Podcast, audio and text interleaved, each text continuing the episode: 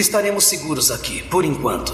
É, um disfarce ajudaria. Espere aí. Então, Como se um par de óculos enganasse alguém. eu espero. Capa vermelha? Você é doido mesmo. Sei que é difícil de acreditar e talvez você nos ache um pouco. É, malucos. Mas se você abrir a sua mente, o trigésimo século é uma era de paz e prosperidade. Mas eu sei que nada seria possível sem você. Sem mim? O super-homem nos mostrou que seres de mundos diferentes poderiam trabalhar juntos para um bem maior. Este é o princípio da legião dos super-heróis.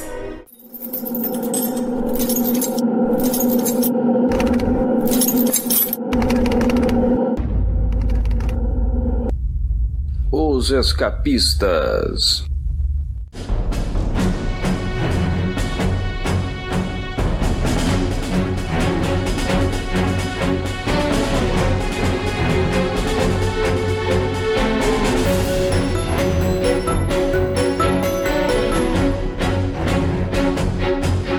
Depois que Action Comics Anual 11 saiu com a esperada e já folclórica conclusão de Último Filho, causa dos atrasos que se arrastaram por meses e até anos, a mensal mesmo, assim, Action Comics, voltou à regularidade normal, depois da quarta parte desse arco, na 851. Kurt Busiek e o artista Brad Walker assumem o título por três edições no arco bem joinha, centrado no Jimmy Olsen e o Homem de Kryptonita, e aí a partir da edição 855, aí sim o Geoff Jones vira o escritor regular da Action Comics até a edição 873, sendo que na 858 ele daria início ao lado do desenhista Gary Frank, um dos seus colaboradores mais frequentes na DC e agora fora dela, na, na Image, né, num gibi chamado Geiger. Bom, mas o começo dessa parceria, que se tornaria polêmica dali a alguns anos com Dunsday Clock, esse comecinho mesmo, 14 anos atrás, em 2008,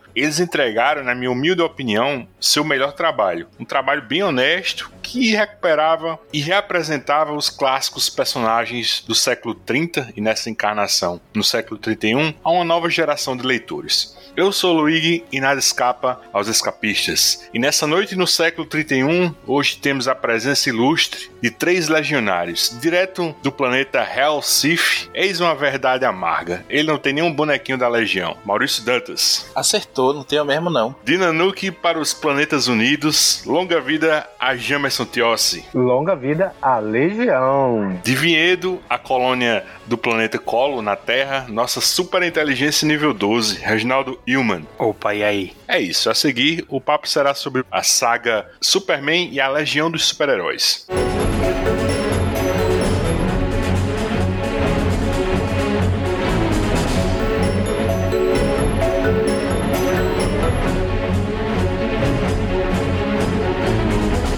Origens. Então, indo agora para a história principal do nosso recorte de hoje, esse arco começa em, em Action Comics 858 e vai até a 863. Saiu lá fora de dezembro de 2007 até maio de 2008. No, no, Brasil, saiu nessa primeira mensal da Panini entre as edições 74 e 77, de janeiro a abril de 2009. Em junho de 2014, ganhou um, um, um encadenado, capa dura, na época custando R$ 26,90. E não era raro você encontrar na Amazon pela metade disso, né? Hoje, vejam vocês, dobrou o preço. Hoje o preço estava conferindo aqui de capa tá R$ 57,90 na loja Panini. Esse gibi também faz parte daquela coleção lá da Eagle Moss. Eu dei uma conferida no Guia dos Quadrinhos, é o volume 75 e em 2018 custava apenas, como eles usam, né, R$ 59,90. Pois bem, senhores, eu queria confessar uma coisa para vocês, já que hoje nós temos na casa dois fãs raiz, né, da Legião e não dá para fingir que você realmente conhece e é um leitor veterano de algo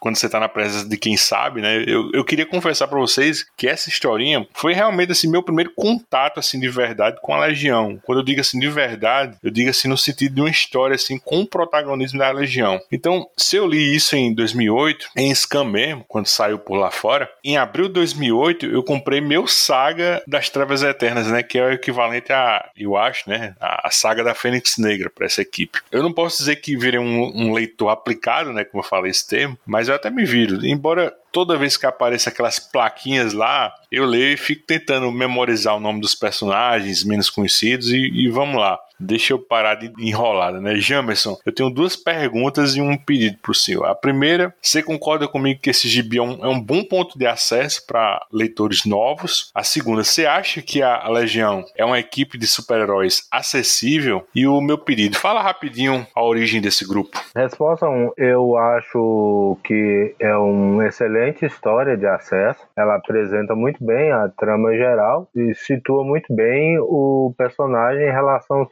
super-homem. Então, corta erros de releitura dos personagens e para mim é uma excelente história em si, para quem já conhece, e também é uma excelente história de acesso. Quanto à Legião ser acessível, eu acho um, uma equipe acessível, porque na verdade não só o leitor moderno como o leitor antigo, ninguém está muito preocupado com cronologia, né? Eu vou fazer uma comparação, é igual você vai ler Perry Roden. Perry Roden tem 3.300 episódios publicados. Se você for se preocupar com cronologia, você não vai ler nunca. Você vai escolher um ponto de entrada e tentar curtir a partir daí, né? Assim, sem se preocupar muito com o que veio antes. Ah, essa história faz uma referência com um episódio 200 é, edições atrás. Isso ninguém mais se preocupa com isso e há muito tempo os leitores não se preocupam. Algo que aconteceu com você. Você leu a história e não, não sabia que alguns dos personagens eram um reaproveitamento de personagens antigos. Quando você descobriu, você curtiu, mas para quem não descobriu, tá do mesmo tamanho. Então é assim, eu acho que os personagens renderam muito. O que é a Legião na origem? Legião é um clubinho de super-heróis. É isso, gente. A série era do Superboy, não era do Superman, certo? Aquelas aventuras do Superboy quando adolescente.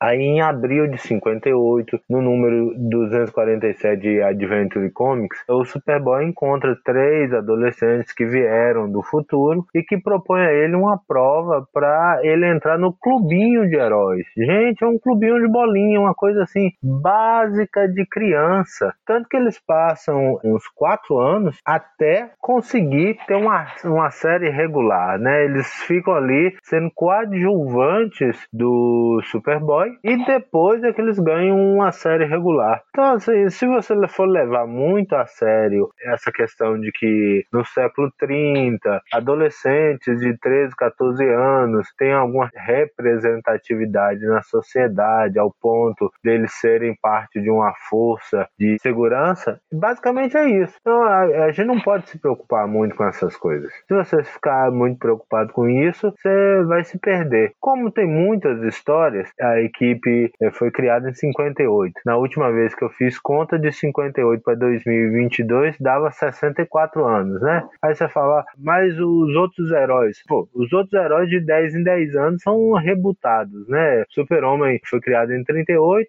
foi rebutado nos anos 50, em 71 foi rebutado, em 87 foi rebutado, em 2001 de novo e depois em 2006 e em 2011. Então a Legião segue aí o padrão. Ela foi criada em 58, essa continuidade vai até 94 com aspas, né? Porque na verdade ela não vai até 94, ela vai até 89, mas esses últimos cinco anos é considerada ainda parte dessa continuidade original. E ela é rebutada em 94, depois surge uma legião que só dura 10 anos, que é de 94 até 2004, e depois surge uma outra que surge em 2004 e que dura ainda menos tempo. Vai ser sempre isso. E para vocês verem como cada legião dura menos tempo, a série do grande Michael Bendis durou apenas 12 números, né? Então por aí vocês veem a popularidade dos personagens. E já acabou? Graças a Deus, né? Não sabia que tinha acabado, não. Na verdade, só não acabou porque tem essa série aí com a Liga, né? Mas fora isso, acabou. Jamerson, eu esqueci de perguntar, qual é o teu legionário favorito? Eu gosto muito do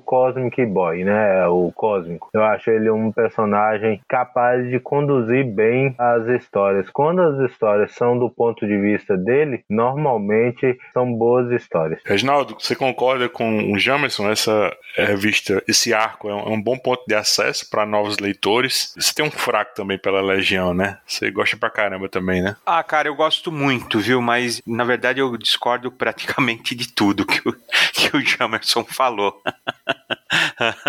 na boa, mas realmente discordo. Primeiro que eu acho a Legião complicadíssima, né? Não acho fácil, não. Só concordo com uma coisa, se, se eu entendi direito, eu, realmente acho ela tão complicada quanto o Perry Rodan que o Jamerson falou, é, né? Eu acho ela realmente complicada. Esse arco aí, eu acho ele ótimo. Não é que eu acho ele ruim, eu acho ele ótimo. Mas acho que ele referencia muito as histórias passadas da Legião, assim, né? Ele é uma homenagem não só às primeiras histórias do Superboy, né? E o encontro dele, as primeiras histórias da Legião, que são deliciosas, assim. Toda a crítica que eu fiz à Era de Prata, ranzinza minha, aqui foi o que eu falei, é uma questão de gosto mesmo, né? Eu acho realmente, assim, a ideia de um Superboy ser solitário, né? Ter que restringir, né? O uso do superpoder dele, ter que fingir que ele era, né? Um, um CDF, assim, tudo, e encontrar amiguinhos do futuro,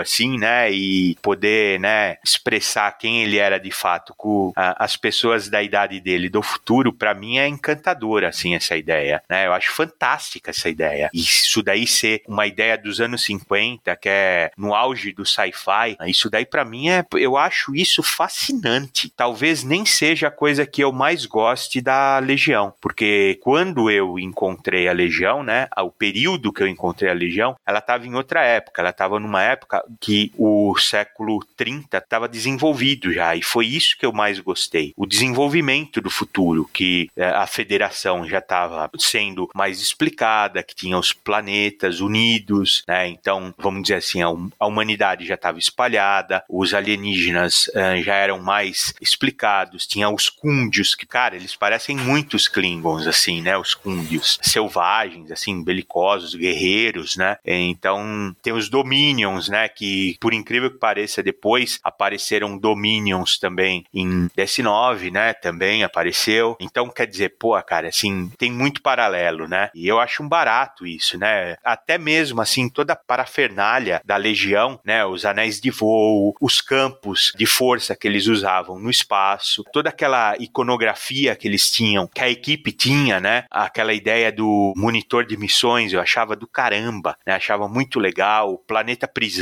polícia científica, a equipe ser dividida, então tinha o grupo de espionagem. Cara, eu achava legal demais isso. O Brainiac 5, eu achava um tremendo personagem. E eu sempre tracei muitos paralelos com Star Trek, né? Então, para mim, o Brainiac 5 sempre foi um Spock. E sempre foi super alienígena, né? E, e nesse arco ele tá bem Spock mesmo, assim, frio, calculista, assim. Então, acho demais isso, cara. Foi isso que me atraiu na época, que é bem diferente da Legião dos anos 50. Mas não é, o Jamerson definiu bem, é um clubinho na concepção original. Ela modificou bastante com o passar dos anos, sim, modificou sim, mas na essência é isso. Mas aqui na Mini, olha, eu acho que o, toda a crítica que é feita ao, ao Geoff Jones é justa, sim, não, não nego, mas ele teve uma fase aí, meu, que o que ele pegava na mão, ele destrinchava, ele escrevia muito bem, cara, muito bem, muito bem. E aí ele tá num, num dos pontos mais altos, porque aí ele escreveu muito bem. Você consegue ver a voz dos personagens, ele conseguia caracterizar muito bem, né? Tem momentos aí que ele pega com duas, três frases, ele caracteriza, ele caracteriza o solar, aquele, sabe, ser o cara esquentado, cara quente, assim, né, com as mulheres. Você vê o Pulsar, né, já me adianto, é meu personagem favorito, o Pulsar. Não me pergunte por quê, eu acho que é pelo visual, porque ele é um escroto. Embora ele não esteja no visual melhor aí na série, mas ele, de personalidade,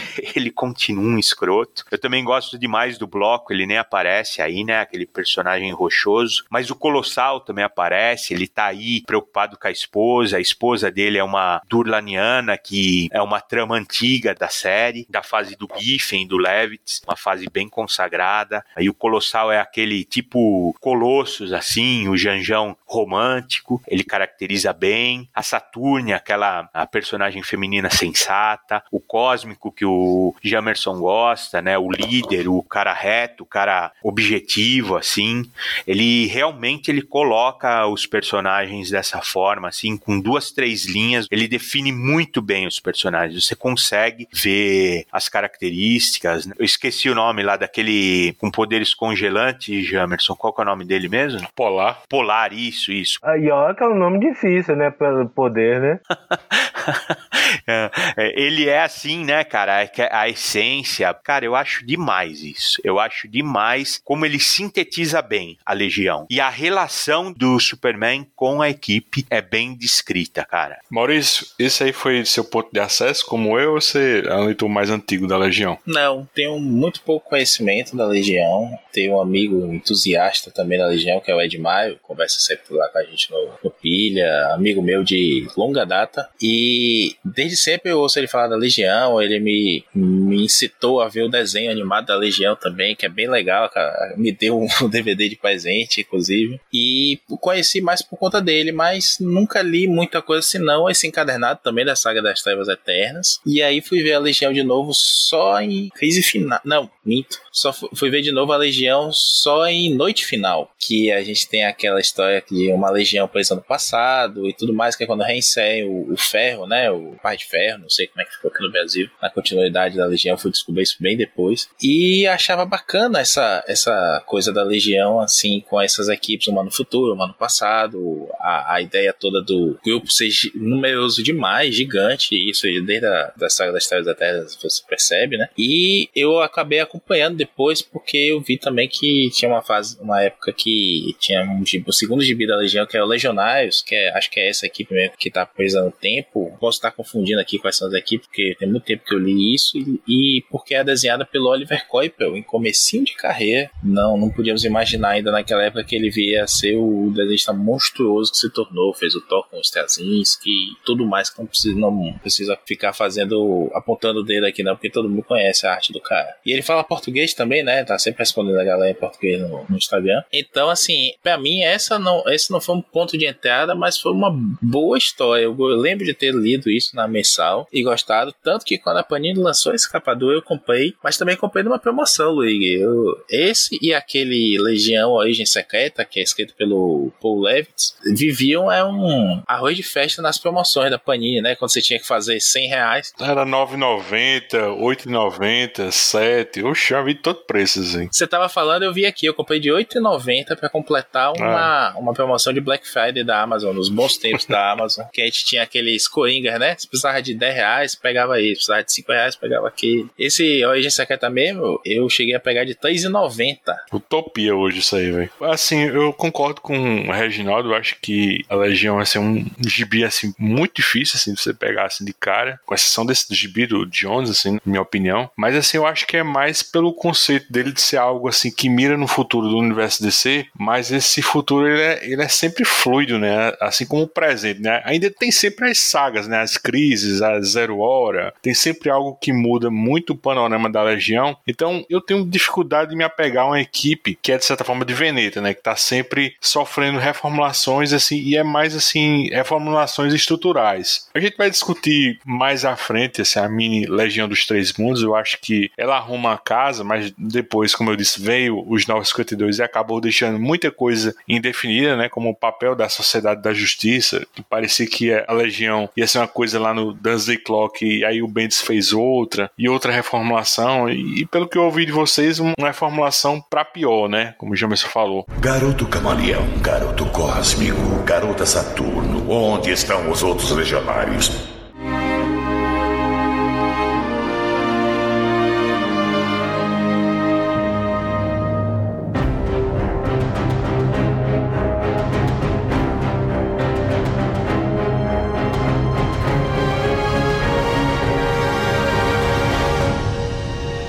Superman e a Legião dos Super-Heróis. Como o problema das fake news agora é algo que está enraizado assim no nosso cotidiano, eu acho que a leitura atual desse gibi bate um pouquinho diferente assim da minha leitura original, justamente porque a premissa da, da Liga da Justiça da Terra parte justamente de uma mentira, né, que foi se espalhando, assim, ganhando força, né, e, e fugiu do controle ao ponto da Terra virar um planeta como o Daxan, lá do Monel, né, como uma sociedade xenófoba, e algo que vai completamente de encontro com os ideais de igualdade, né, de tolerância, de, de união dos povos, né, mais ou menos como como o Reginaldo falou aí, como o de Star Trek, né? E também tá ali no cerne da Legião. É contigo, Maurício Boy.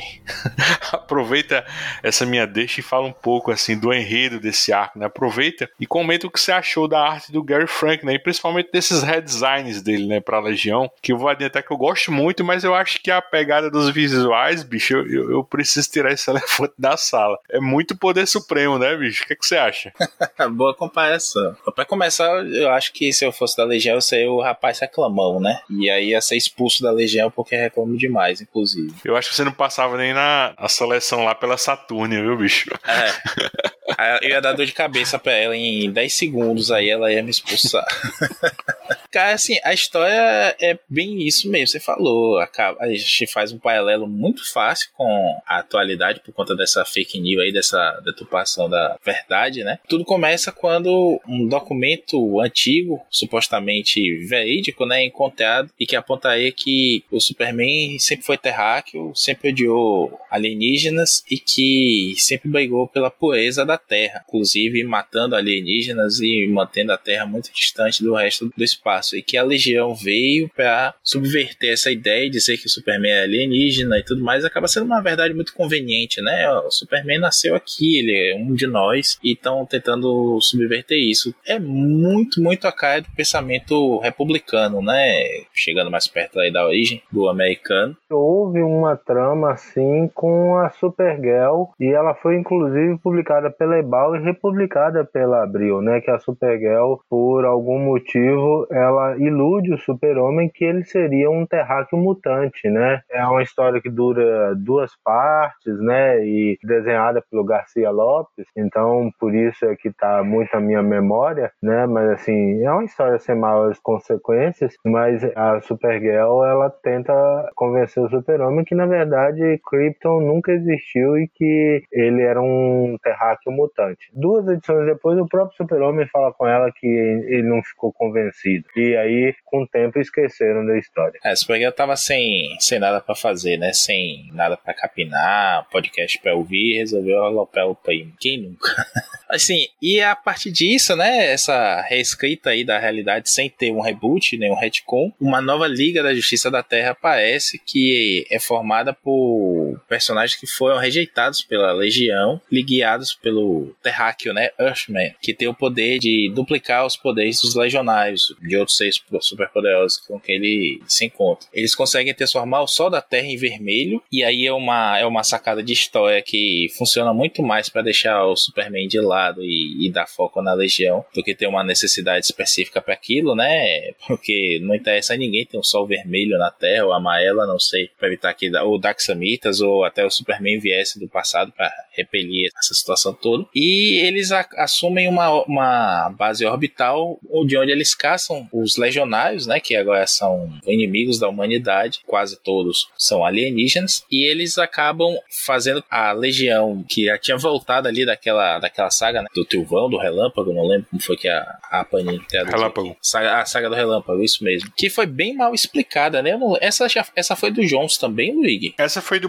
Brad Meltzer e do Jones, né? Foi um crossover, né? É encontro de verão que eu chamo, né? É, o almanacão de férias do americano. Não, é porque encontra a Liga, encontra a Liga, a Sociedade e de Lambuja a Legião, né? Isso, que é a volta do Wally West que estava sumido desde a crise final, não foi? Que é quando o Bart assume a, a identidade do Flash e tudo mais, e aí é o, o gibi que traz de volta o Wally West pro presente da, da DC. Eu acho que foi após Crise Infinita, não? Crise Infinita, isso mesmo. É, era para explicar também aquele Starman que era o, o Astron, né? Do que voltou pro passado, lembra? Que ele Sim, tava o, com o doidinho. É isso, doidinho, esse mesmo.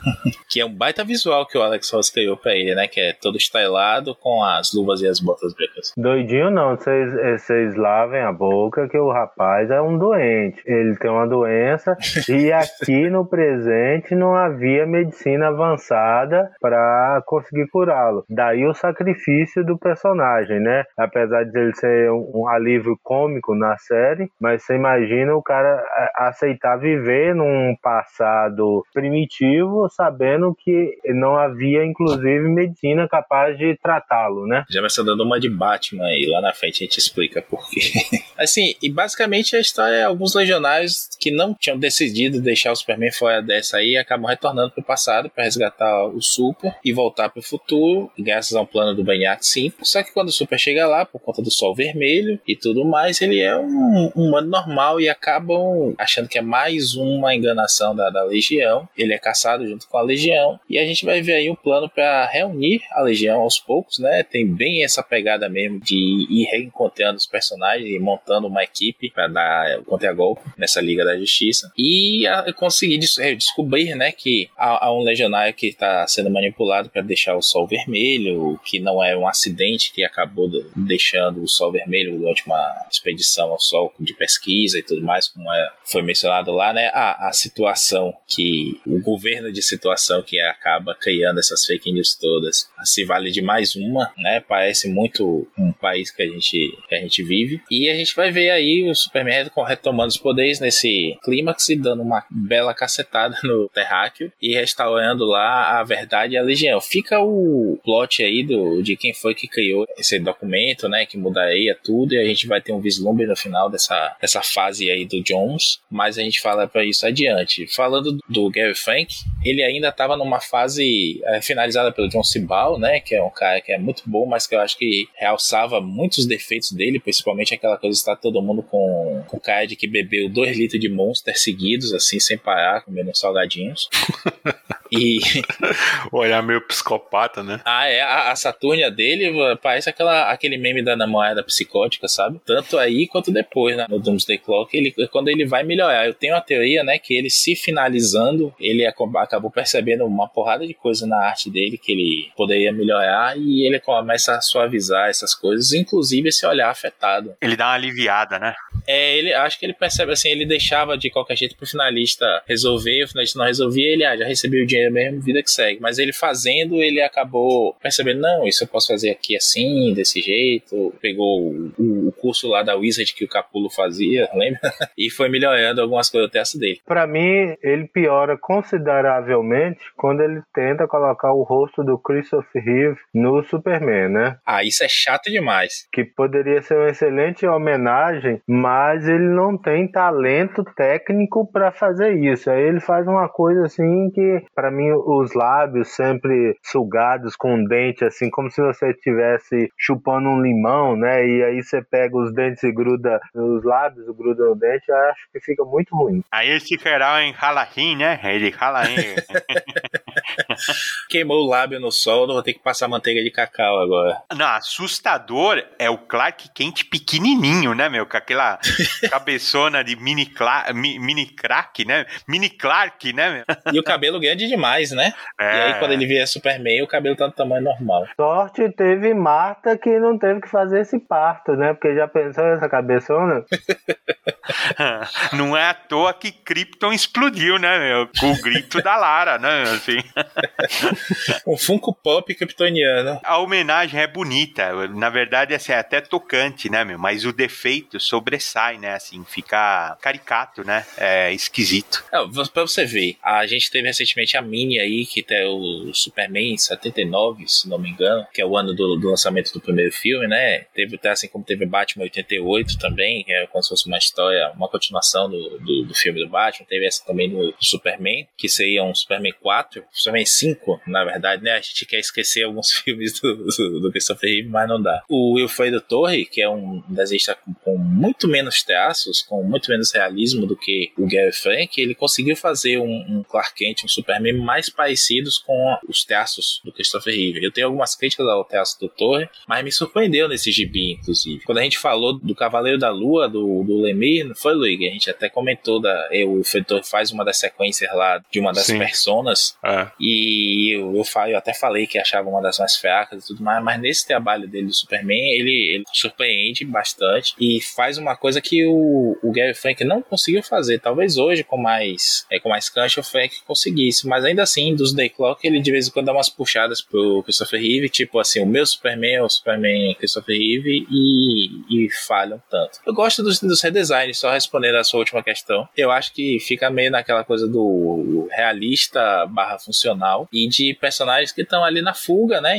Mais envelhecidos, estão mais velhos do que quando o Clark os viu da última vez. E ao mesmo tempo é, meio esfarrapados mesmo, né? Em alguns momentos eles estão meio sujos, assim, estão vivendo na, na fuga. É como se o tempo tivesse corrido para eles também, né? Porque o Super-Homem envelheceu, né? E Isso. É como se esse gibi fosse o primeiro encontro do Super-Homem com eles desde que ele era o Superboy, né? Então, assim, faz o quê? Pelo menos uns 15 anos que ele não via, né? É, lá na frente a gente vai ver ele falando com o Relâmpago, né? E que parece mesmo que estão botando a conversa em dia de, dos últimos 10 anos, assim, amigo do colégio é. se encontrando finalmente. Mas assim, é, o Jamerson e o, o Reginaldo me corrijam se eu estiver falando besteira, mas assim, no século 30, 31, sei lá, me parece assim que nessa história, assim, que a, as nacionalidades acabaram, né? Agora, assim, tipo, o gentílico de todo mundo é simplesmente assim, cidadão dos planetas unidos. Então, eu acho que não dá para falar em Alemanha nesse futuro, mas esse vilão, assim, o terráqueo, né, que o Maurício falou, além de ter um, um nome que parece alemão, que é, que é Kurt Niedrich, o, o, visual dele parece um uniforme da SS nazista,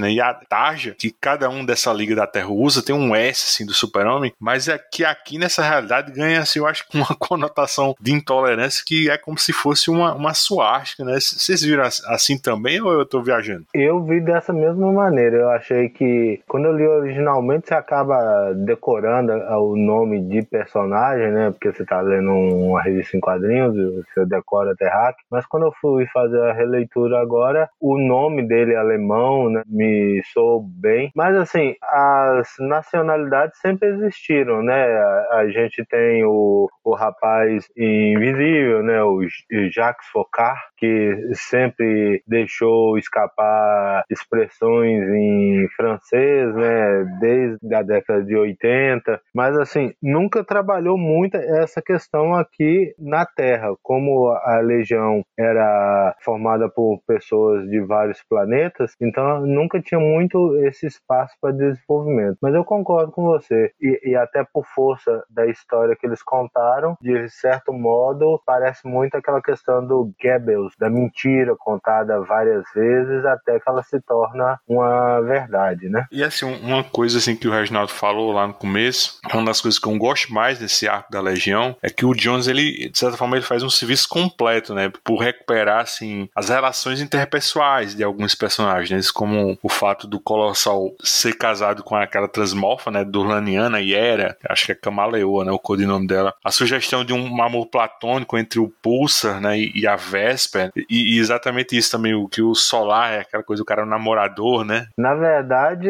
os dois, né? O Pulsar e a Vesper, eles já tinham um desenvolvimento desde o, o final dos anos 70. E ali tem uma história que é desenhada pelo Jane Collin, que foi publicada aqui no Brasil, é que a Vesper tem um, um momento que ela é terráquea, mas ela é parte de uma colônia de índios originários que foi colonizar o espaço. Né? Ameríndios, né? É, ameríndios, né? Que foi, foi criou uma colônia de ameríndios no espaço.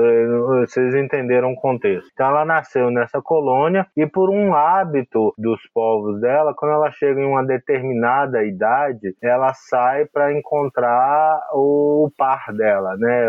A pessoa que vai completá-la. E aí tem uma narrativa dessa que foi parcialmente publicada no Brasil, mas se você ler, você consegue ver essa história completa. Ela sai para o espaço até que finalmente ela se dá conta de que o par dela é o e faz as pazes no sentido de que em determinado momento acreditava-se que era muito possível que os dois formassem um casal constante, né, de alguma maneira. Claro que a gente como fã inocente, né, se acredita quando você tem 10, 12, 13 anos, você acredita que algum dia simplesmente ele vai encontrar uma maneira de reverter a humanidade, né? Mas em nenhum momento há essa possibilidade. Não, ela, ela encontra ele, né, numa, nessa nebulosa, Jamerson. É, sim. Que é o cerimonial da tribo lá dela, né? É, Uhum. Ela encontra, justamente, que, que era a cerimônia que a pessoa que ela ia, vamos dizer assim, de certa forma, se casar, ela iria encontrar nessa nebulosa. E é justamente ela encontra ele lá. E aí ela fala: a gente não precisa definir nada agora, vamos ver como é que vai ficar. E fica por isso mesmo. Mas se você lembrar, na fase que o, o Giffen assume, lá na, na Guerras Mágicas, lá, que ele, ele faz o redesign deles, ele põe o pulsar num- numa forma sólida, sem uniforme. E ele dá uns pega nela, né? E, e ela fica queimadinha, né? Ela fica com, com umas queimaduras, né? Então, mas também não passa disso. É, queimaduras radiativas, né? Isso, isso, isso aí. Então, mas eles sempre foram próximos, sempre foram próximos. Por isso que eu falei, eu, eu adoro desde o começo a forma dele do uniforme, quando ele descarregava energia, esvaziava o uniforme, eu sempre gostei disso. Mas ele sempre teve essa personalidade escrota, né? E eu sempre achei isso assim. Outro dia eu parei pra pensar, falei, pô, mas ele é um babaca. Eu gosto dele do visual só mesmo, porque o cara é um babaca. Mas eu acho ele, ele realmente visualmente bacana demais, né? Mas ele também, ao mesmo tempo, você percebe que ele é um pobre coitado, porque o cara é só energia mesmo, tem um corpo físico, né? O cara realmente já era. É um dilema até pior do que o Gambit com a vampira, né, bicho? Que a gente sempre ficava pensando, pô,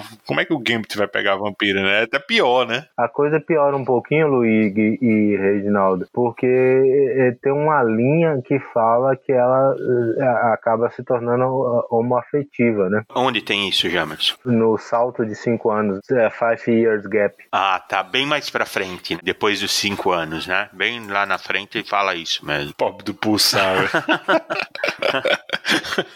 Um grupo de xenófobos que prefere morrer do que viver em paz com Todos eles meio que te odeiam.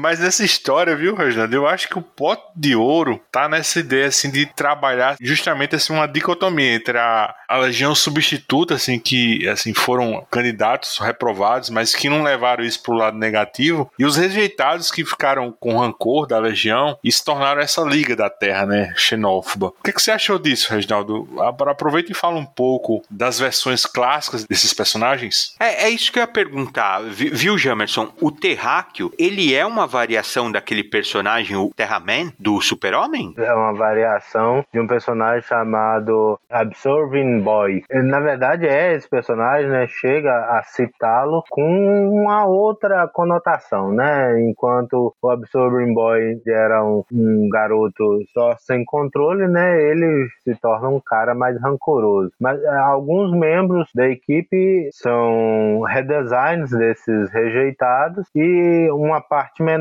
são criações novas. É, que, que eles apareciam naquelas seleções que alguém tinha que ser re- rejeitado, né? Eles apareci- apareceram algumas vezes. Os que já tinham aparecido, né? E os substitutos eram, são substitutos que vira e mexem, aparecem e vão ser sempre substitutos, tirando o Polar, que chegou até ser líder da Legião uma época, né? Polar é o, é o promovido, né? Aquele, é aquele que dá esperança pra todo mundo, né? A equipe de substitutos é um barato, né, cara? Assim, é só. É a bucha da bucha da bucha, né? Assim, é só figura. né? Eles até brincam, né? Cara, é isso que eu falo, assim. O Jones aí, cara, ele tá inspiradíssimo, cara, porque ele coloca, em primeiro lugar, a Liga da Justiça lá, só de terráqueos, ele define muito bem é, por que, que eles foram rejeitados, né? Porque eles são mentalmente inadequados, né? E depois tem um, um momento que ele mostra cada um deles por que, que eles são inadequados,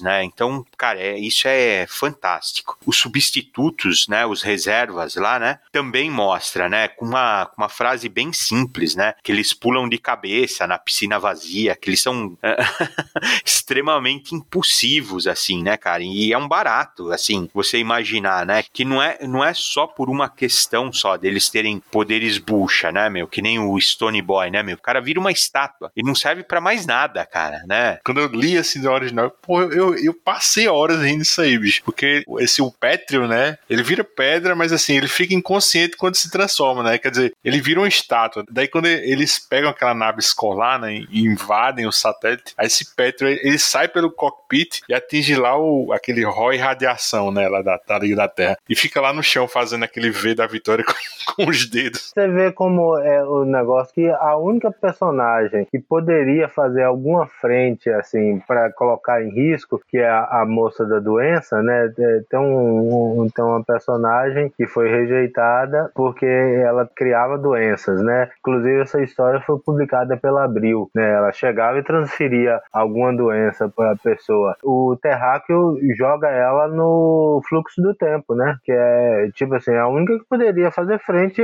a ele. Tem também aquele, o, o rapaz clorofila, né? Que ele tem um poder sobre as plantas e ele fica fingindo que fala com, com as samambaias, né? Diz que as samambaias estão com raiva da Liga da Terra porque não rega elas, coisa assim, né? Mas não fala, né? Na verdade, ele não fala com as plantas. É, não fala, não fala, é só caô mesmo. Mas, mas o, o, Aí o Pétrio, né? O Stone Boy, o barato de você imaginar, por isso que é legal o quadrinho, de você imaginar, né? É que ele tá com aquele ônibus escolar, né? Que já é uma, né, já é uma bomba você imaginar no futuro um ônibus escolar, né? Você imaginar que ele tá dirigindo na forma humana, o ônibus vai bater, ele se transforma na estátua, né, meu? Faz a pose. atravessa o para-brisa, né, meu? Cai em cima do cara de armadura. É muita bucha, e né? Fica lá, e fica lá no chão. É muita bucha. É muita bucha. Uma curiosidade, teve um, um redesenho, né? No original, Frank desenhou ele dando o dedo médio mesmo. Só que aí, por motivos editoriais, fizeram o indicador também é, é rígido. E foi, não sabia disso não, bicho. Caramba. Pois é. Ele, na verdade, ele, ele sai dando o dedo, né? Tipo, foda-se o mundo. E é uma, é uma sequência, cara, mas é assim, é maravilhosamente escrita, cara. Assim, eu acho uma pena, cara, o tanto a DC quanto a Marvel não tá desse jeito hoje, cara. Porque isso é quadrinho maravilhoso, cara. Uma sequência em quadrinhos maravilhosa, cara. Maravilhosa, engraçada. A gente tá contando ela agora e dando risada, cara. Porque é muito engraçada, cara. É muito engraçada, porque é, é um buchaço, assim. É o cara tendo cinco minutos de fama. É o momento do cara sendo bosta, assim, meu, sabe? e depois salvam ele, né, meu? Alguém lá carrega ele, porque ele, ele não deixou de ser estátua, meu, durante o combate, assim, né? É, e no final ainda dizem que tem que voltar para pegar ele. é, meu, alguém... Eu, viu, Maurício? Eu acho foi, foi realmente uma, um preciosismo editorial tirar o dedo do meio dele, assim. Mas ele fazer o V da vitória, tipo aquelas meninas japonesas saindo em foto, cara, é mais coitadice ainda, meu. É mais engraçado ainda, cara. Se você e com o olhar afetado cara. que o Gary Frank desenha, então, né? É, cara, é mais engraçado ainda você pensar, meu. Porque o cara, sabe, acha que tá apavorando, meu, de sair de. é, é, engraçadíssima essa sequência, cara. É muito legal. Eu tenho minhas críticas ao Jones, mas aí eu preciso assinar embaixo do que o Reginaldo falou. Para mim, isso aqui é o fino do, do Jones mesmo, assim. É esse comecinho da, da Sociedade da Justiça, aquele que escreve, até ali o, o Superman do Rei do Amanhã chegando na, no presente, né, da, da DC. Eu, eu gosto muito disso e concordo com o Reginaldo. É, Gibi tem que dar essas aloperas mesmo, a gente tem que dar risada, tem que se divertir. Não é piada pela piada, né? Ah, o excesso de piadinhas que a gente vê em alguns filmes da Marvel, por exemplo, mas é na medida certa, na medida certa que faz você continuar na história, dar risada de negócio desse assim, o cara pegou o detalhe do detalhe do personagem. Você não acha que o que falta no Jones é um co-escritor? Não, porque eu, eu achava que na sociedade ele melhora quando ele está trabalhando em parceria e também no período que ele escreve junto com Alex Ross, né? Não não pelo Alex Ross, mas parece-me que toda vez que ele escreve com uma parceria, ele escreve melhor. Dá uma segurada nele, né? Pode ser, porque os Vingadores dele, ele escreveu solo, né? Uma fase bem legal, curtinha, mas bem legal. Ele escreveu solo, mas eu lembro de alguém comentando que teve muito apoio editorial para apontar, ó, oh, tal personagem tá aqui, tá nesse ponto. Pode ter tido aí alguém que chegou lá no ouvido dele e soprou, não, não faz isso aqui não, cara, não faz desse jeito não, tá doido. Mas editor, infelizmente, é uma, é uma raça em extinção, né? Nos quadrinhos de hoje. Se você vir algum, quebra a perna dele pra ele não sair correndo. Em extinção ou em demissão, né?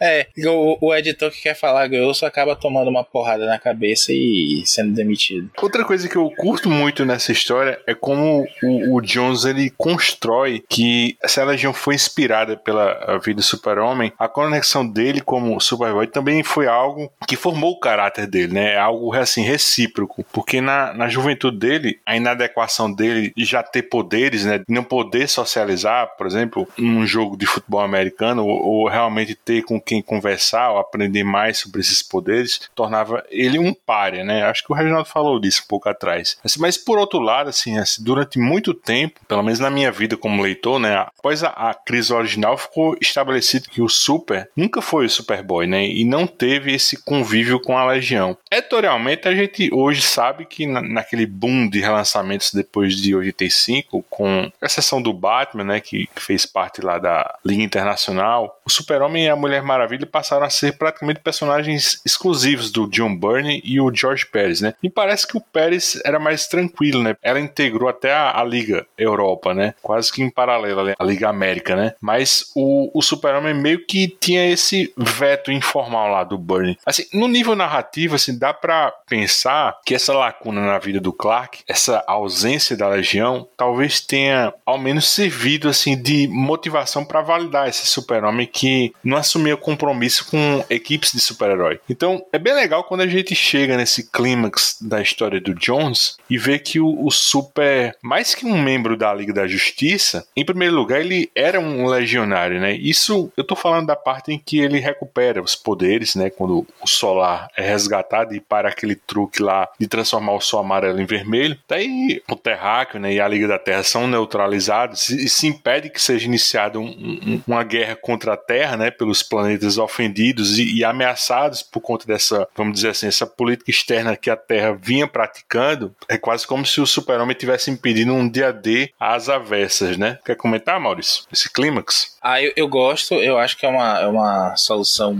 bem, bem bacana mesmo. E dá vontade de ver mais, né, do, do Superman junto com a Legião nesse futuro aí, mais adultos e tudo mais, é verdade. Mas é legal você ver o Superman em equipe. E eu concordo, é um mandate por muito tempo, né? Mesmo depois da saída do Burnie, ficou por muito tempo essa coisa de não usar o Superman em equipe, senão em crossover e tudo mais. A gente teve, por exemplo, aquela Superman anual, né? O especial, não lembro da Abril, Pânico nos Céus, que ele se junta à, à Liga da Justiça toda e tudo mais, o, o próprio Milênio, Odisseia Cósmica, a gente vê o Super interagindo ali, mas é muito participação de luxo. Eu concordo com você, eu acho que assim, o Jones cria uma, um conceito aí que é meio óbvio até, né? aliás, não sei nem se é ele que cria, já tinha sido usado anteriormente, me corrijam se for o caso, mas dizer que ele só é o Superboy quando está no futuro é dizer que na continuidade, no presente, realmente não houve nenhum Superboy. O que eu acho mais legal do que essa maluquice toda do, do Luthor ser amigo de infância do Clark, que, que o próprio Jones vai trazer mais na frente, né? Parece que quando a Marvel força essas coisas de, de transformar todo mundo em personagem de legado, né? Toda hora tem um Pantera Negra novo, um Pão de Ferro novo e tudo mais. Como se já houvesse uma predestinação, é meio que uma linha que a, a DC segue também em outras mídias, né? Na Warner, no Smallville, por exemplo. É uma, sempre uma predestinação do personagem. Parece que todo mundo que ele conhecia antes de ser vai ver a vilão na, no futuro dele. Gotham tá aí também, isso aí porcaria danada. Me perdoe se vocês gostam. E, e nesse clímax aqui, é muito legal você ver o Superman Full Power de novo, né? Como eu falei, a gente tem esse subterfúgio aí do Sol Vermelho, que é uma ideia legal do pra fazer a, a Legião brilhar e não simplificar tudo, né? De repente aparece o Superman com os poderes de Superman, roupa de Superman, cara de Superman, dizendo: Não, nada a ver, eu sou kryptoniano, olha aqui, tá aqui meu DNA, verifiquem aí. E aí pronto, em cinco minutos acabava, né? A, coisa. Então ele acaba tornando a coisa toda factível. E a gente vai ter uma, uma continuação disso um pouco depois, né? Superman no, no presente de volta. Mas, como eu reafirmo o que eu falei agora há pouco, Luigi. É, de fato, esse é, é, o fino do, do Jones no Superman, pra mim. E olha que nem é uma história de Superman, né? Ele tá coadjuvante meio é. na história. Eu acho, primeiro, porque o Superboy que eu conheci, né? Eu tenho 47 anos, eu conheci o Superboy ainda na Ebal. É, o Superboy, ele, ele sempre me pareceu assim muito mais inteligente que o Super-Homem. Inclusive, o Super-Homem do Burnie deixa escapar esse comentário quando os dois se cruzam lá naquela fase do Burnie, que o Superboy é muito mais inteligente. O Superboy parecia ter a solução para todos os problemas. E tem uma série do Superboy que foi publicada também pela Ebal, a última série, The New Adventures of Superboy, que ele interagia com as pessoas. Então eu nunca ouvi né, o personagem original como um pária. E a, aquela visão do Clark Kent jogando futebol americano do Bernie, né, que abre Homem de Aço, é uma lembrança muito forte para mim. Então assim, eu nunca consegui vê-lo como um pária, mas acho que o uso que eles fazem nessa fase do Jones é muito muito bem bolada e que justifica, né? Inclusive ele vai criando, se vocês notarem lá na, no mundo bizarro, há um gatilho disso. O menino ele é um pouco em determinados momentos é mostrado o Clark na infância meio é, isolado e por exemplo é, a gente estava falando que a importância do Jonathan ela é exacerbada para que quando há um desenvolvimento do personagem no arco lá do Brainiac, aquilo realmente tenha peso. Então as coisas são bem boladas e eu acho que o John já tinha um desenvolvimento e sabia onde ele queria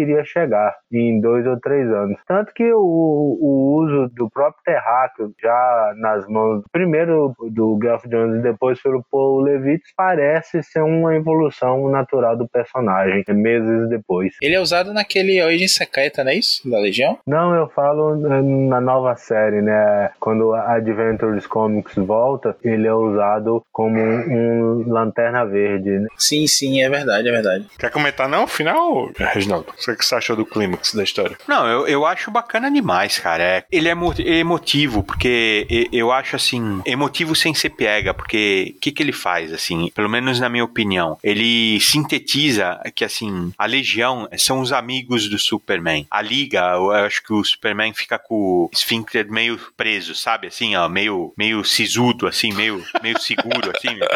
Falar com esses caras eu tenho que me segurar um pouco, porque eu tenho que manter aqui a. Eu sou o chefe aqui, eu me seguro aqui. Com essa garotada, não. Aqui eles são meus amigos, eu, é a turma que eu bebi. Vamos... É, é, os amigos de rua, né, Isso. né, bicho? É amigo da rua, Isso. Do, jogava bola no meio da rua. Isso, com, esses, com essa molecada que eu bebi, viro meus porre, acho que é assim, entendeu? Então eles são, são amigos. E a hora que, o, que os poderes dele voltam, então ele resolve, pronto, acabou, é bem legal, mas ele se impõe para salvar, né, o alienígena, ele fala, ó, que ele impõe respeito para proteger o alienígena, né? Para os humanos protegerem o alienígena também, não só não só a pessoa humana lá, né? Eu acho legal demais, cara, que o, o, o Superman é aquilo, né, meu? Ele é um símbolo, né? Então ele não só tem todos os poderes, ele também fala, ó, protege esse, mas protege esse também, é isso que eu faço. E aí ele vai lá, acaba com aquele terráqueo bosta, rapidinho, mostra toda a legião, a, aquela cena que ele fala que ele tem todos os poderes, que ele, quando ele fala que tem todos os poderes, está a legião inteira atrás dele. É uma cena maravilhosa. Aí o final, que ele tem o símbolo da legião na árvore, marcado na árvore, que é coisa de criança mesmo. Cara, aquilo lá é lindo. É realmente é isso, é sintetizado, é amizade de infância. É, eu acho legal demais, cara. Eu acho esse arco maravilhoso, curtinho, assim, enxuto, recupera demais a legião, a legião crescida, né? Não é aquela legião bobinha. Ao mesmo tempo, né, faz o arco, né, faz a ponte da legião lá do comecinho, desenvolvida, resgata alguns pontos interessantes da legião, da origem ao desenvolvimento. Então, cara, eu acho bem legal, cara, bem legal mesmo, assim. Foi o que eu falei, assim, né? Parecia até um pouco pedante de falar que não concordava com o Jamerson dela ser uma porta de entrada, mas não é criticando mesmo, não. Ela é uma boa história. Eu acho que igual você fez, né, Luiz? Você leu ela, daí você foi interesse da sua parte, né? E, claro, esforço seu de ir atrás procurando as referências. Mas não é todo mundo que faz isso ou consegue fazer. Hoje eu acho até bem mais muito difícil de fazer isso hoje. Como ponto mais fácil, eu achava, por exemplo, a fase que o Jamerson gosta. Acho que é o volume 3, né, Jamerson, da Legião, que você gosta? É o 3 ou 4? É o volume 4, apesar de existir a, a, as duas séries, né, Legião e Legionários, a fase é chamada de Legionários. Ou então, a, a Legião do Wade, por exemplo, que é outro reboot, né? É outro ponto de entrada, muito legal, né? Mas não durou muito, né? Mas é um, é um outro ponto de entrada bem interessante. De certa forma, a do Bendis agora também era um ponto de entrada, mas é uma parada rápida, né? Porque entrada e saída já tá acabando já. A Legião tá aparecendo agora, né? Na série, na animação aí, né? Na Justiça Jovem, né? Embora eu não tenha gostado tanto da caracterização deles aqui, não sei, vamos ver. Eles estão bem, tá bem no comecinho, né? Tá bem no comecinho, vamos ver o que, como eles vão aparecer. Apareceu a Saturnian e o Camaleão, né? E o Camaleão, curiosamente, ele não aparece na mini, né? Eles falam que ele tá em Durla, né? Ah, ele não aparece na mini, não, na, no, no arco aí do Superman, né? Só comentando o que a Reginaldo falou aí, foi a primeira coisa assim que eu li com mais afinco mesmo da Legião, tipo, agora eu vou começar a acompanhar, foi justamente essa do Wade. Foi numa época que eu tava voltando a ler quadrinhos já em scan e tava saindo esse gibi lá fora. Não, nem sei se foi publicado aqui, já mas só pode falar com mais propriedade, ele que tem esses registros. Mas eu adorava, eu achava muito legal. Eu sei que o Jamerson não gosta, provocando aí, daqui a pouco ele abre o microfone pra me xingar tudo. Mas eu achava muito legal a ideia do, da coisa meio de, de adolescentes mesmo, assim, de ir contra o sistema. Não é tão, não é politizado, veja, mas é uma coisa bem de conflito de gerações e tudo mais. E tem umas coisas muito, muito bobas, assim, mas bacana, tipo o Colossal, que nessa versão do Wade não é terráqueo, né? Ele é de um planeta em que todo mundo é gigante e ele tem o poder de ficar pequeno. Então ele, ele tem no povo dele, ele é conhecido tipo assim como o minúsculo. E aí quando ele chega na Terra, ele ganha o, o apelido, né, de, de colossal, de ser gigante. Tem umas, umas coisinhas assim, umas subversões que ele faz que eu, eu gosto muito, muito mesmo. E lamento que tanto perdeu o fôlego rápido, o Wade tem esse problema, já, já comentei de outras vezes, em alguns títulos, quanto foi muito curta mesmo, assim, não teve ninguém que assumisse depois com um Tom sei lá, que assumisse com, e mantivesse o, o ritmo. A fase seguinte, né, dessa série é quando acontece o, um ano depois e após um ano depois a Supergirl, o título até muda de nome e se torna Supergirl e a, a Legião, que foi publicada no Brasil, né? Essa fase foi. A fase da Supergirl, É, né? a fase da Supergirl foi publicada no Brasil. Que é o Tony Bedard, que, de- que é o argumentista. Eu não sei se eu acertando o nome dele, não, mas é mais ou menos isso aí. Ah, se você acertou o nome dele, já acertou mais do que ele, porque nunca vi nada muito bom dele, não. Muito fraco ele. A arte ainda é do Barry Kitson? Não, não, não. Barry Kitson, ele vai e volta, mas não, não, não dura, porque a Supergirl já chega lá, tipo assim, número 25, 30, né? Não, não tenho de memória agora, né? Mas é tipo assim, lá depois de completado o segundo ano. Então não tinha nem por que publicar, né? Ah, e quer dizer que o, o Marco Wade, ele, ele sai logo no comecinho, assim, na metade da série? Eu Acho que essa série dura uns 50 e poucos números, né? Eu achei que ele tinha ficado até o final. O primeiro ano, com certeza. Eu acho que são umas 20 edições dele. Eu discordo com o que Maurício falou, que não é política. Eu acho que, inclusive, é a série mais política da Legião, viu? Não, eu falo assim, não tem aquela coisa panfletária até de ter discurso de personagem botando dedo na cara. Que eu me recordo, posso estar errado também. Aí você tem mais propriedade que eu pra falar. Mas eu, eu sentia que a coisa é- andava bem, sabe? É como se fosse um a Justiça Jovem do Peter David, mas com a Legião, mais bem desenhada. É, pois é, mas eu- o que eu digo assim é que há um discurso. Tem hora que alguém quer uma coisa própria de adolescente, dentro de um contexto de adolescente, mas alguém quer dar uma lição política, né, em algum reino, em algum país, em algum mundo que o processo da classificação das sociedades em clãs é diferente, né? Então sempre tem isso. E, ou então ele se aproveitando da, de uma princesa para financiar as operações dele, né? Porque tem uma princesa lá que na verdade paga as operações da Legião, né? É a Projecta, não é? É isso. É a Projecta. É que, é que a Legião, nesse recomeço aí do Wade, ela tá, a federação é contra. Ele, como, como se eles fossem. Não é clandestino, eles não são clandestinos, como se eles fossem meio rebeldes, assim, né? Eles não têm o apoio da federação. É bem bacana. O Wade parou para pensar, assim, em cada um dos poderes, assim, né? Que nem você pega a sonhadora, que era um personagem idiota, né, meu? Assim, ela previa o futuro, pronto, acabou. Era ela sempre que dava o pontapé na, nas tramas, assim, né? E, e não passava disso, né? Era um personagem bem subaproveitado. E ele transformou ela numa precog super interessante. Ela se tornou uma combatente física, assim, excelente, porque ela previa os movimentos no combate, assim. Então, caramba, assim, muito legal, cara, o que ele desenvolvia, assim. E de cada um dos personagens, ele fez um desenvolvimento, assim, que ficou super interessante, cara. Super interessante, assim. Eu também tô tentando lembrar o que ele fez no Starboy, né, lá no Astron, né. Primeiro que ele mudou a etnia dele, transformou ele num personagem preto, né. Ficou super interessante também. O visual dele ficou maravilhoso. Acho que o Rapaz Ah. Invisível também, né? Se, se torna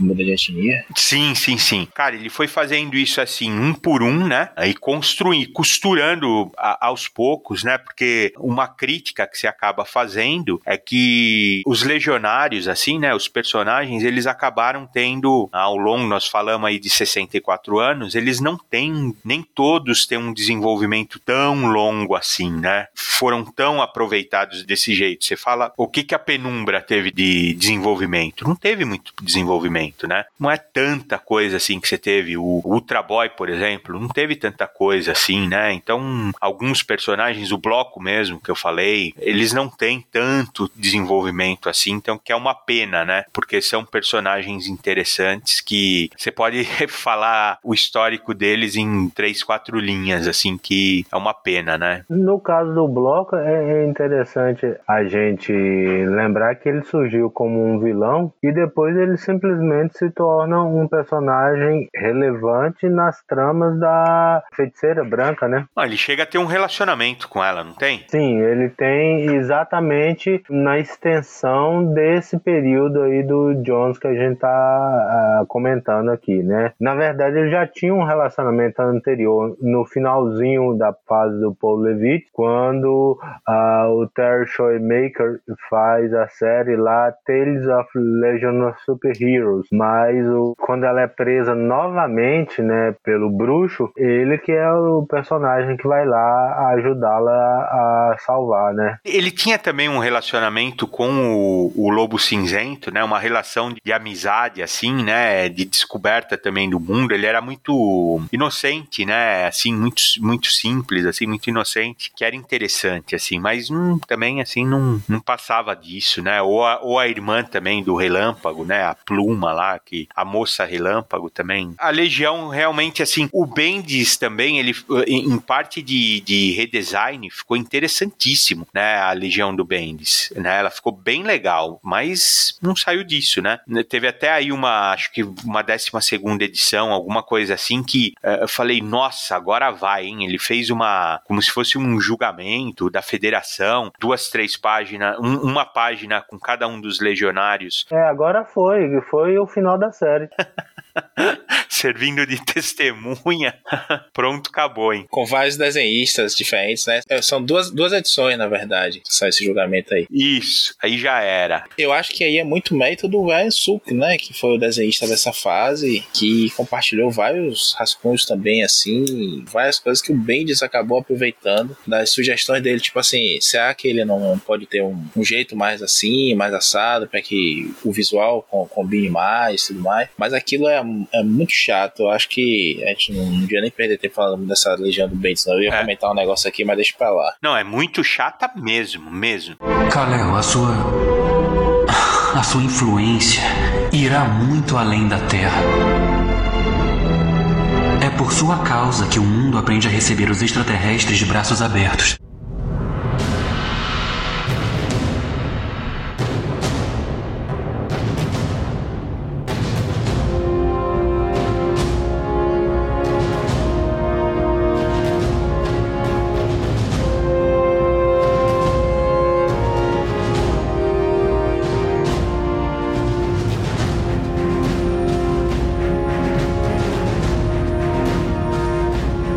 As duas últimas histórias do nosso recorte de hoje jamais foram compiladas em, em encadernados, né? Nem, nem, lá fora e nem aqui no Brasil. É, é curioso isso porque essa Action Comics 864 é um epílogo direto do arco da Legião, né? Com o Relâmpago. Ele passando um tempinho lá como um super, né? O Maurício falou lá atrás. Depois que ele volta ao presente no, numa esfera cronal lá do Brainiac 5, né? A arte não é do Gary Frank, é do brasileiro Joey Prado, né? Que, se não me engano, acho que ele era o arte finalista do Ivan Reis. Esse epílogo, na verdade, serve também como um, um prelúdio para Legião dos Três Mundos, né? Com o Cerro do Tempo falando nos recordatórios recordatórios, né, revelando que foi ele que implantou um artefato para o Terráqueo encontrar no futuro e começar a veicular essa lorota que o Super não era alienígena. Pode ser que isso fique mais claro lá na minissérie das três legiões, porque aqui eu, eu achei um pouco confuso. O Jones também atualiza o status dos três legionários no presente, né, que são o Astron, né, que era, vocês falaram, era o Starman esquizofrênico na, na Sociedade da Justiça, e tinha o Karate Kid e a Moça Tríplice, né, que ficaram ficaram na Terra após a, saga do Relâmpago. Os dois são encontrados mortos num beco, o, o Batman está investigando, mas nada se resolve nessa edição. Como eu disse, a, a história é uma palhinha para a minissérie das Três Legiões. E aí na última história, a, a Action Comics 865 é um conto sobre o, aquele Wislon Shot, né, o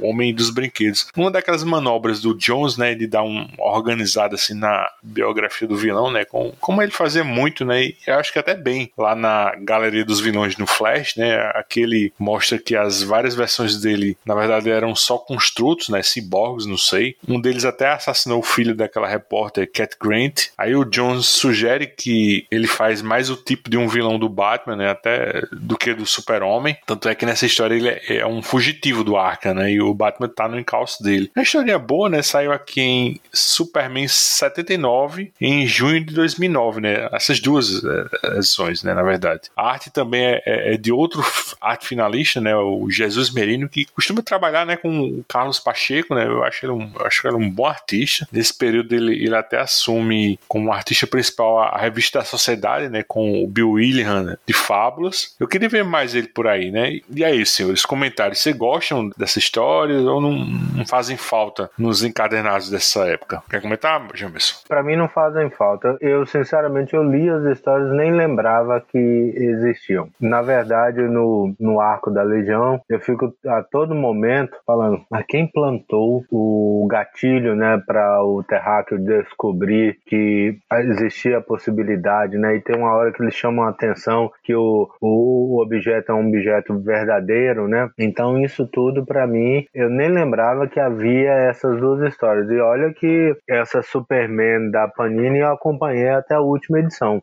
Esses personagens de brinquedo, isso rememora o Morte, eu também não vou acertar o nome, é um editor famoso do Super-Homem, acho que é Mort Ensinger. Ele falava que o Super-Homem não podia enfrentar o segundo homem mais poderoso do mundo. Então, por isso, ele criava é, esses personagens nonsenses, absurdos. Tem o Homem dos Brinquedos. Então, são personagens que, para mim, é, não fazem muita diferença. Eu não gosto daquela história que o, o filho da Cat morre. Eu acho terrível é, a história de, de um mau gosto, assim, assim como eu odeio todas as histórias que são focadas nas impossibilidades do super-homem. O personagem não é sobre isso. Erra quem escreve histórias sobre aquilo que o super-homem não pode fazer, certo? Porque o personagem não existe para isso. Se você gostou dessas histórias, na verdade é porque você gosta de outro tipo de personagem e encontrou essas histórias no caminho. Não são essas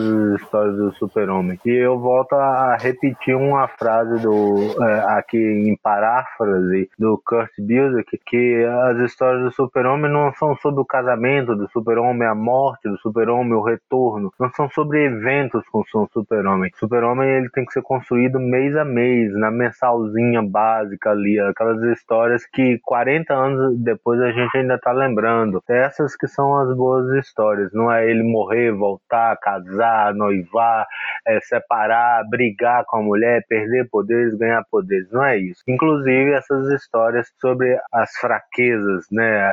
A, a impossibilidade dele de lidar com a verdade, né, com o mundo real. Vem um assassino louco e mata o filho de uma personagem da série. Super-Homem não consegue fazer frente a isso. Mas o, o, que que o leitor ganha com isso? Nada. Uma criança que morreu numa revista que infelizmente também é para crianças, né? Distrito que eu ia falar aqui que eu gosto dessa história da, da morte do Adam, né, o filho da, da Cat Grant. Eu lembro que na época me, me impactou, assim, justamente por isso, Reginaldo. Você é uma criança morrendo e pelo Super-Homem não consegui salvá-lo. Eu concordo com o que você fala aí, mencionando o, o Busiek. Não me lembro se é ele que diz, inclusive, que se um escritor resolve uma história do Superman com o Superman dando um soco, ele entendeu errado o personagem. Isso eu, eu, eu concordo plenamente. Não é o poder dele que o define, sabe? É, um, é uma característica muito importante, mas o que faz dele super de verdade é o que ele faz com esses poderes, é a atitude, são os valores e tudo mais. Porém, eu acho que as limitações dele como personagem, como super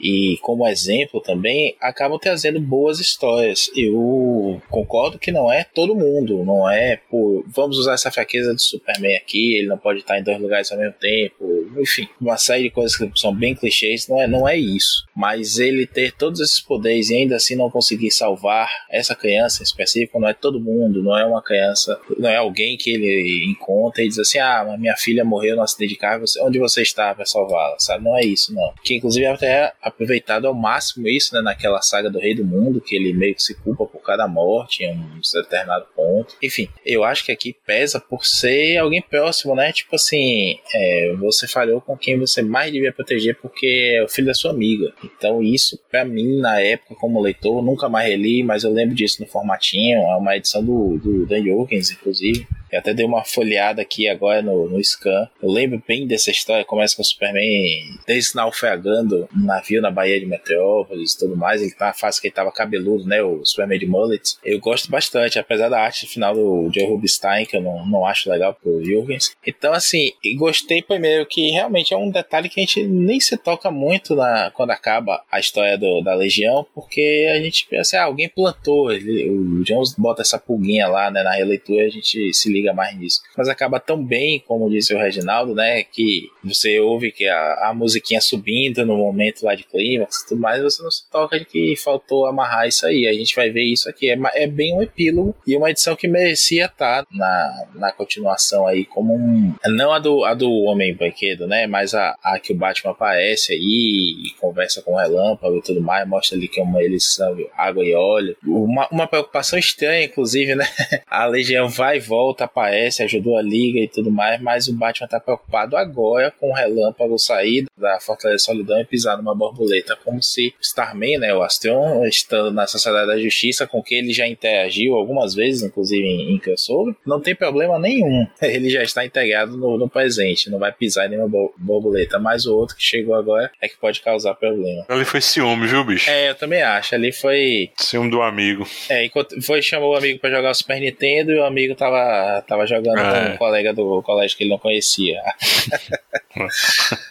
Bem isso aí mesmo. Mas eu, eu, eu, eu acho legais as duas histórias. Eu acho meio muteta isso do Jones, que dizer assim: não, não foi ele, não, foi esse outro aqui. É mais ou menos o inverso do que ele faz em Três Coringas, né? Ao invés de dizer que é um personagem que muda, dizer que são, são três personagens diferentes e que ocupam locais diferentes por, por conta das suas personalidades. Eu achei bem muteta isso, apesar de ter me lembrado em si, mas essa, essa necessidade de justificar e de arrumar o personagem para o que ele lembrava na época que ele lia, que é aquele cara meio bobinho e tudo mais, apesar do twist no final, né, que o Jimmy diz, ah, mas eu não sabia que ele era casado, e aí a gente vê o flashback lá da morte da esposa e é um, um animatrônico desse também, bem avançado. O cara fazia brinquedo de Papai Noel, né, dos duendes lá, que é a bonequinho, é a bola de ping-pong e tudo mais, de repente o cara faz uns animatrônicos que nem na Disney tem, porra, eu, esse essa eu achei bem forçada. E aí, Reginaldo? E, cara, essa daí eu não li, meu. Eu.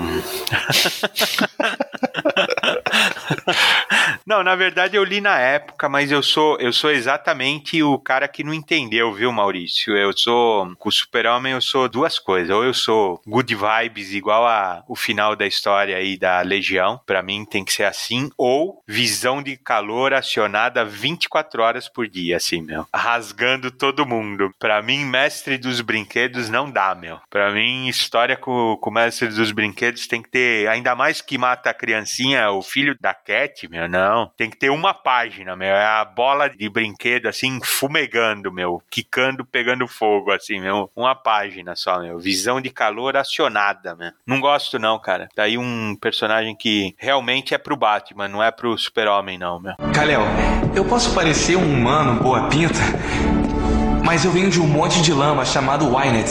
Rock e Imra também são de planetas diferentes. Nós nos unimos pelo universo para formar a Legião. Ajudar outros como você. Sem você, nada disso teria acontecido. E agora está na hora de nos despedirmos.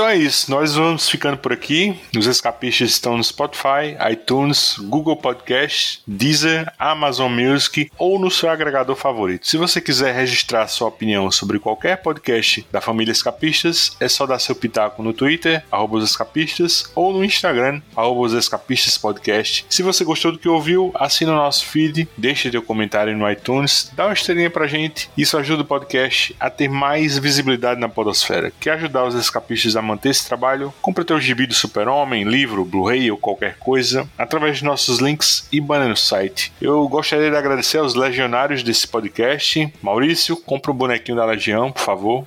Assim que sai, né? A DC é péssima, Warner e tudo mais, mas agora com o McFarlane lançando bonequinhos legais, quem sabe um dia eu compro um, um Cósmico, que também é o meu favorito, junto com o Jameson. Jamerson, brigadão pela aula, meu amigo. Imagina, eu quero continuar aqui, porque tem um pessoal aí que tá fazendo um, um projeto de tradução da Legião, exatamente a fase legionária. É um projeto longo, mas está perto de terminar o primeiro arco, que dura um ano e meio, e esse projeto vai dar aí uma pauta enorme pra gente, com pelo menos umas 30, 40 edições. Vixe. Reginaldo, você vai ter que viajar pro século 31 para curar essa labirintite. Vou sim, vou sim. Um abração, pessoal, e até o próximo dos Escapistas. If it's good for your mind, when you can twist and shout, let it all